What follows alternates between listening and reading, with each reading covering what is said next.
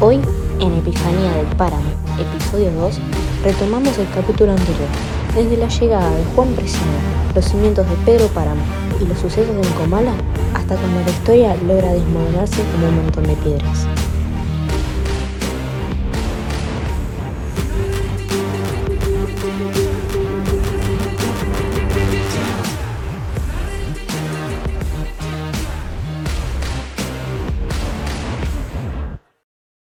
Bienvenidos al episodio 2 de Epifanía del Páramo. A ver, Marty, contanos un poco lo que vimos en el episodio anterior. Sí, como fuimos viendo anteriormente, Pedro era un poco particular. Dejó cimientos por casi todo Comala. Pero hoy no venimos a eso. Venimos a las consignas que dejamos en el capítulo anterior, en la que quedaron abiertos los temas de Doroteo Doroteo, o como quieran decirle, y Juan Preciado con su, entre comillas, muerte y el paraíso perdido. Hagamos paso al tema de Dorotea. ¿Qué pensamos de ella él? Ella cuenta que siempre tuvo una pesadilla o un sueño o no sé qué donde ella tenía un hijo. Lo buscaba, pero en realidad nunca lo había tenido. Cabe aclarar que dice que Dios no la había preparado en vida para ser madre. Y ahora viene la gran pregunta. ¿A qué se refiere con esto? Auspicias el segmento Pastillas y Budoro. Para esas situaciones en las que vas a la farmacia y decís, tengo un dolor en la panza o en la cabeza o no sé qué, Pastillas y Budoro soluciona todo. Bueno, vayamos al hashtag que dejamos la vez anterior, hashtag la verdad de Doro. Arroba comalense dice, yo creo que la vida no le había dado la oportunidad de ser madre porque ella nunca encontró el hombre correcto para conseguir un hijo. Imagínense que encuentra a alguien como Pedro Páramo. Hashtag horror, hashtag la verdad de Doro. ¿Qué opinan? En parte coincido con lo que dijo, pero también siento que no es un rebusque que haría Rulfo con respecto a este personaje. Mostranos algún tweet más. Ok, acá Killer Abundio dice, mi punto de vista es que Rulfo siempre comete errores y no son intencionales. Para mí, Dorotea es uno. Yo creo que Dorotea es un personaje queer que se incorpora a la trama sin intención. Hashtag la verdad de Doro.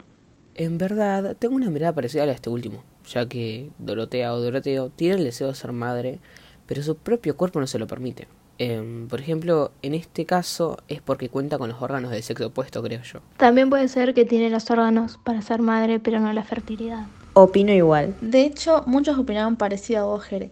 Hasta crearon otro hashtag con el nombre de Doroteo o Dorotea. Vas a ver lo que opinaron.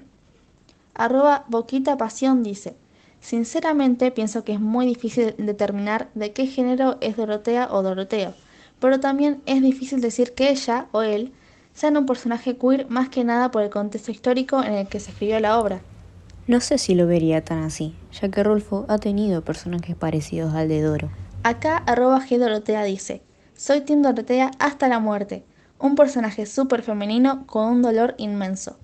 Parece que ahora hay equipos de quienes dicen que es Dorotea y quienes dicen que es Doroteo. Yo soy Tim Dorotea. También teníamos uno de los debates más candentes y que influyen en casi toda la trama de la novela, que es Juan Preciado, ¿muerto o vivo? Pero antes patrocina este momento. ¿Sufres de insomnio y no sabes si estás vivo o muerto? La solución es Insopreciado. Dormí sin ser despertado. Participaron en Twitter usando el hashtag muerto vivo. Por acá, el preciado dice: Pedro Páramo es una novela donde solo los muertos hablan. Para mí, Juan ya estaba muerto desde que antes que llegase a Comala. Hashtag muerto vivo. Es bastante desconcertadora la historia en sí. Los lapsos y las nociones de tiempo te dejan pensando en ¿cuándo pasó esto? ¿Quién está hablando ahora? ¿Desaparece? Y es bastante confuso. Me gustó la frase una novela donde solo los muertos hablan. Y es muy cierta. La verdad es que muchos tienen una perspectiva muy parecida del hecho de que Juan Preciado esté muerto al momento de la llegada a Comala. Y muy pocos opinan de que esté vivo. Además pienso que es algo coherente de que sea muerto, ya que la forma de aparición y del relato de las cosas te da como esa idea. ¿Se acuerdan del tema Paraíso Perdido sobre Pedro Páramo y Susana San Juan? Bueno, esta es la última consigna que tenían, en donde debían poner una experiencia parecida de duelo, ya sea una persona que amaban, una persona que ya no está, o simplemente un sueño que tengan a futuro. Marty, contanos un poco que pusieron en el hashtag Paraíso Perdido. Hashtag Paraíso Perdido en Twitter. Arroba Susana Páramo dice, mi paraíso perdido es ser una actriz reconocida. Ahora solo me dedico a dar clases de teatro. no está alejado de lo que siempre quise dedicarme, la actuación. Este tema de Paraísos Perdidos me hace sentir muy nostálgica. Muy cierto. Por acá, arroba darktweet dice, mi paraíso perdido es poder tener un fin de curso alegre. Todavía no está del todo perdido, ya que es mi último año de secundaria. Bueno, ahora entre nosotros, ¿tenemos paraísos perdidos? En mi caso sí. Mi paraíso perdido es el dejar ir. Todavía no sé cómo aplicar esta frase, pero lo intento. ¿Alguna tiene el suyo? Mm, el mío lo voy a dejar como enigmático. Yo la verdad que todavía no lo pensé. Para la próxima te digo. Ya creo que es todo por hoy. Me encantó el programa. Alto, alto. No terminemos sin antes decir cómo fue nuestra experiencia al momento de leer Pedro Páramo. La mía fue motivadora para leer novelas de este estilo. La mía fue similar. Yo no soy un pibe que le guste leer, pero ahora es momento de desempolvar los libros que tengo en la repisa y leerlos. A mí la verdad que me encantó. No tengo más nada que agregar. Y llegamos al final de este ciclo.